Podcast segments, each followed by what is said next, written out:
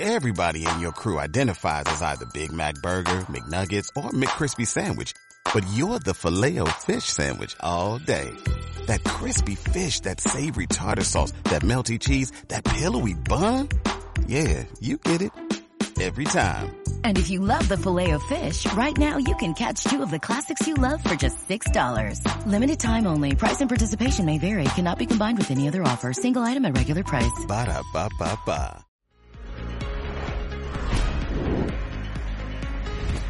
Hola, ¿qué tal? ¿Cómo estás? Yo soy Carolina Bustamante. Bienvenidos a Hagamos Historia apropiadamente, noticias de México y Latinoamérica.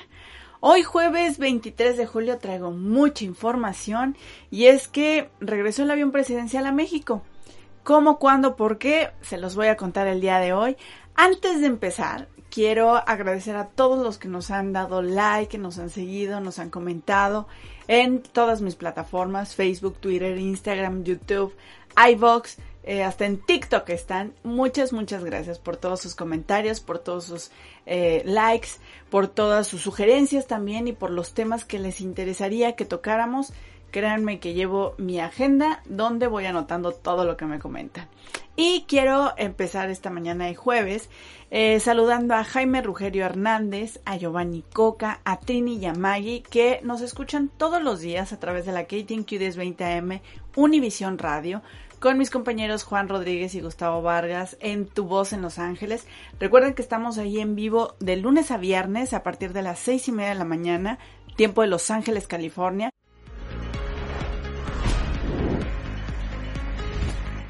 Y bueno, bendecidos estarán todos aquellos que han comprado un boletito de la rifa del avión presidencial en México, porque aunque ya se rumora que hay posibles candidatos para comprarlo, la rifa con la Lotería Nacional sigue en pie.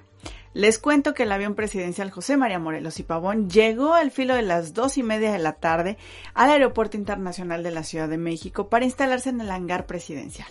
El avión estuvo 19 meses en Victorville, California, recibiendo mantenimiento y de paso en exhibición por si salía algún comprador. Estancia que le costó al erario 1.567 dólares aproximadamente. El presidente de México informó que la Fuerza Aérea Mexicana fue la encargada de traer de regreso la aeronave, símbolo del neoliberalismo de sexenios pasados.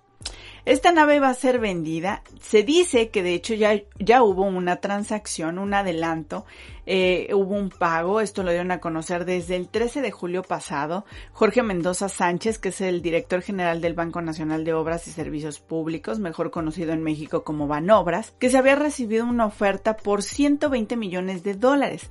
Es decir, 2.697 millones de pesos por este Boeing 787. El proceso está en curso, dijo en su momento el funcionario público. El presidente Andrés Manuel López Obrador dijo el día de ayer que eh, la próxima semana será exhibido este avión ante la prensa y que igual hasta él se sube a verlo para ver cómo era la vida antes del cambio. Recuerden que la cuarta transformación es el símbolo de austeridad, entonces vamos a ver si el presidente de que representa la austeridad, a la austeridad se va a subir a este avión neoliberal. Vamos a ver qué pasa. Y confirmado, sigue la rifa simbólica del avión. No se me preocupen, el sorteo se va a llevar a cabo eh, el 15 de septiembre. Se han vendido un cuarto de los 6 millones de boletos a 25 dólares cada uno. Habrá 100 premiados con el equivalente a un millón de dólares cada uno y el resto del dinero recaudado será, se destinará para equipamiento médico. Para equipamiento médico. Oigan, qué cosa con esto del avión y de la rifa del avión, que no se va a rifar el avión y que los que ganen no se van a llevar el dinero porque el presidente tenía miedo de que se lo gastaran en cosas sin importancias y que se entregaran al capitalismo, entonces que les va a dar el premio en pagos y se hizo un cotorreo con esto de la rifa del avión. La verdad es que, híjole, hay cosas que le aplaudimos al presidente de la cuarta transformación y hay otras que definitivamente, o sea, no, el señor no me representa en lo más mínimo. Y esto de la rifa del avión, que al final ya no se rifó el avión y que fue como una presión o una cortina de humo, quién sabe para qué, fue bastante raro. Y eh, a los mexicanos nos divirtió mucho en su momento porque tuvimos muchos memes, ¿no? O sea, eh, imagínense que te ganaras el avión presidencial. O sea, ¿en dónde lo vas a estacionar? Eso fue la preocupación de muchos. Esa fue la preocupación de muchos. ¿Dónde vas a estacionar el avión si te lo ganas? Entonces, eh, fue una situación bastante chusca. Creo que el presidente ah, se le salió de control al presidente. Si era una manera de presionar o si era una manera de intentar regresarle al pueblo lo robado, que recuerden que así hay una, una comisión, ¿eh? Eh, si no recuerdas la comisión para de regresarle al pueblo lo robado o lo que le robaron o una cosa así. Existe, créanme, existe. Entonces, eh, esta situación de la rifa y demás es muy complicado. Creo que era muy buena idea eh, vender el avión, quiero, creo que era muy buena idea, un muy buen símbolo el no ocuparlo. Em, pero también, miren, ya se gastó un millón y pico de dólares en tenerlo 19 meses parados. Dos, si vemos lo que se ha gastado en transporte para el presidente y su comitiva, híjole, no sé si en estos dos años se haya podido ahorrar algo en lugar de usar el avión presidencial. O sea, es un equipo que ya se tiene, ya se compró, entonces, pues, ¿por qué no usarlo, no? Entiendo que no lo quiere usar por lo que representa, pero creo que si le hubiese hecho modificaciones, le hubiese quitado el mármol y le hubiese quitado los lujos que tiene el avión, pues no hay ningún inconveniente. Es un, es un equipo de trabajo que se puede sacar muy buen provecho, que puedes ahorrar muchas cosas pero también creo que si el presidente viajara con la prensa, Dios, eso sería un caos. Recuerden que los presidentes o los expresidentes de México viaja, viajaban más bien con la prensa. O sea, había reporteros comisionados dedicados únicamente a cubrir presidencia y, pues la mayoría viajaban con el presidente, tenían acceso al presidente en los viajes en, en el avión y de repente el presidente se acercaba a platicar con ellos o había algún tipo de convivencia y con López Obrador no. O sea, él ya los ve en las mañaneras todos los días, pero en las giras, imagínense tenerlo pues que les gustó un viaje de 3, 4 horas ahí a un piecito. No sé qué pasaría, no sé si sería bueno para López Obrador, no sé si sería una tortura para los reporteros, no sé qué medios realmente cubrirían eh, los viajes del presidente. Creo que es una muy buena, una muy buena pregunta. ¿Algún día tendrá respuesta? No lo sé, no lo sé. Pero lo dejamos ahí. ¿Ustedes qué opinan?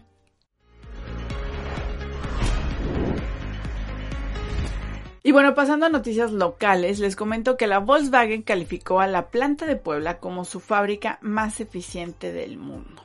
Les cuento que Volkswagen realizó una competencia entre sus 23 plantas en el mundo denominada Speed 2019, misma que duró nueve meses. Imagínense nueve meses en una competencia con sus constantes evaluaciones y seguimientos con lupa. Este premio reconoce el alto desempeño de las fábricas participantes en las categorías de eficiencia de ensamble o montaje, en eficiencia de maquinado, administración del piso de producción, costos de herramientas, procesos de excelencia, redes de colaboración, eficiencia en tiempo de productividad y eficiencia en administración de personal. Imagínense la evaluación tan estricta que seguramente llevaron por nueve meses todas estas 23 plantas alrededor del mundo. Y que Puebla le haya ganado incluso a la de Alemania o a la de Brasil, que siempre han sido plantas destacadas, premio que realmente ayuda al Estado porque pone en alto el trabajo de los locales y las oportunidades que tienen las empresas internacionales de alcanzar estándares tan amplios como los que tiene Volkswagen. Recordemos que apenas hace unos años también Audi se instaló en Puebla. Lo que sí ya estamos totalmente seguros es que fue una muy buena noticia para los trabajadores, porque ellos al ver este reconocimiento dijeron, bueno, pues no creen que nos merecemos un aumentito. Entonces hicieron la solicitud de un aumento y al parecer sí va a ser factible aumentarles el sueldo a un 12%, si no fue, si no me equivoco. Sí, un 12%. Entonces, al parecer en la semana o al, principios de la próxima semana se les va a notificar que efectivamente van a tener ese aumento. Pero no todos son buenas noticias para el estado de Puebla. Les cuento que eh, muerte de migrantes poblanos por COVID-19 desata una crisis de remesas impresionante en Puebla. Así titula el periódico Milenio un reportaje que pueden visitar en su página web, que les comparto en mi Facebook, hagamos historia apropiadamente, y que también se los comparto en eh, la cajita de comentarios, tanto del podcast en iVox como del video en YouTube. Les voy a leer cómo empieza este reportaje que Milenio hace trabajos extraordinarios y este la verdad es que no es la excepción. Dice así, después de dos décadas en Nueva York y luego de fallecer víctima de COVID-19, los restos de don Modesto regresaron a su natal Chinantla, una localidad en la entrada de la Sierra Mixteca, construida casi en su totalidad gracias al dinero que él y miles de poblanos mandaron durante años desde Estados Unidos. Así inicia este gran reportaje de Milenio que le da voz también al señor Arturo Cruz, que es alcalde de Chinantla, quien también fue migrante en Nueva York. El alcalde explicó que los migrantes han hecho muchas cosas, que todo lo que se puede ver en la entidad está hecho a base de los migrantes. Las escuelas, las iglesias, la red de agua potable, hasta el arco que viste la puerta del acceso a la localidad, todo es por ellos, explicó el alcalde. Milenio también en este reportaje revela que el 82% de los 217 municipios del estado de Puebla dependen primordialmente de las remesas. Es impresionante. En 2019, tan solo en esta entidad recibieron cerca de 2 mil millones de dólares. Sí, escucharon bien, 2 mil millones de dólares tan solo en Puebla y de enero a marzo del 2020, justo antes de que empezara la pandemia, el estado, el estado de Puebla, solo el estado de Puebla, captó 437 millones de dólares. Otra voz que se escucha en esta investigación es la del alcalde de Cholula, Luis Alberto Arriaga, quien confiesa que la economía del municipio se ha visto muy golpeada porque estas remesas han disminuido eventualmente por los paisanos que están muriendo o por la falta de empleo en Estados Unidos. Recordemos que en Estados Unidos hubo un momento de cuarentena total, todo el mundo se encerró y el dinero con el que se estaban manteniendo era eh, los envíos que estaba haciendo, los cheques de apoyo que estaba haciendo el gobierno. Aguas, que estos cheques de apoyo no es que el gobierno te los esté regalando, sino son como un tipo préstamo de los impuestos que seguramente vas a tener que pagar el próximo año o cuando puedas regresar a trabajar, pero que te los están eh, dando en este momento para que puedas después hacerlo retroactivo. ¿Me explico? Regresando al reportaje de Milenio, el cónsul de México en Nueva York, Jorge Islas, también tiene voz en este reportaje. Y él dice que la minoría más ampliamente contagiada en Nueva York fue la hispana y de ahí la mexicana fue de las más afectadas. Las razones, él explica que es porque somos trabajadores esenciales que estábamos en la línea de fuego todos los días, fundamentalmente en trabajos de la industria de la hospitalidad, de la construcción y de la industria restaurantera. Y de manera muy señalada, somos los que vamos a dejar el mandado, el súper de las farmacias, de las tiendas y todo hasta las casas. Es decir, nosotros trabajamos como repartidores en su mayoría. 758 fallecieron en Nueva York.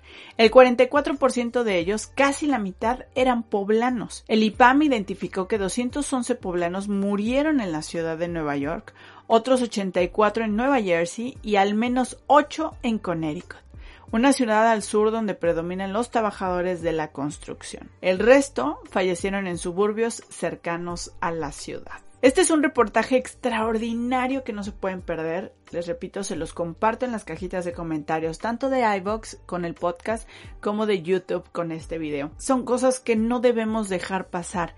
Esta pandemia nos hizo entender que hay muchos trabajos que en nuestro día a día parecieran ser invisibles pero al momento en que los detienes o que no los tenemos, wow, significan realmente una necesidad. Y es momento de detenernos y valorar todo lo que estamos haciendo. Desde la persona que te empaca las cosas en el supermercado al que te las lleva, por ejemplo, el, el cónsul general de México explica que muchos latinos en Estados Unidos son aquellos que te llevan el mandado hasta tu casa. O sea, para que tú no salgas y tú no te enfermes, ellos arriesgaban su vida en la contingencia, en la cuarentena, para poder trabajar y llevarte el alimento hasta tus casas. Este tipo de historias son impresionantes y les recomiendo que lean este reportaje que hace Milenio porque tiene muchas voces de este tipo que son importantes de escuchar, concientizar y valorar. Pero bueno, es importante conocer todas estas voces que viven en Estados Unidos porque se acerca el periodo electoral y además ahora que estuvo Andrés Manuel junto con uh, Donald Trump supimos que son 36, 38 millones de mexicanos los que viven en aquel país, más otros 30 que después supimos que viven en Estados Unidos de manera ilegal. Entonces es importante tener conciencia de todo el trabajo que se está llevando a cabo en Estados Unidos y que afecta económicamente, económicamente, socialmente y culturalmente a nuestro país, a México y por supuesto a Estados Unidos.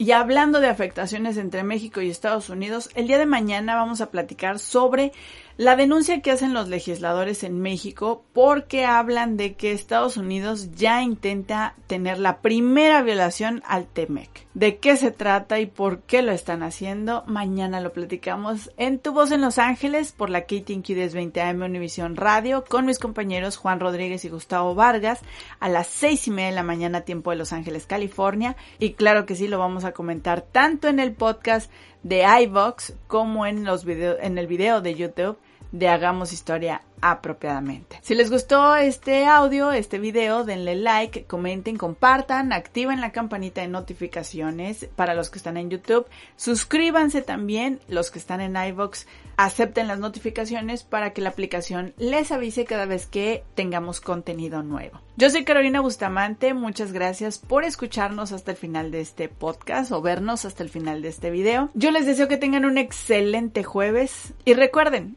hagamos historia apropiadamente.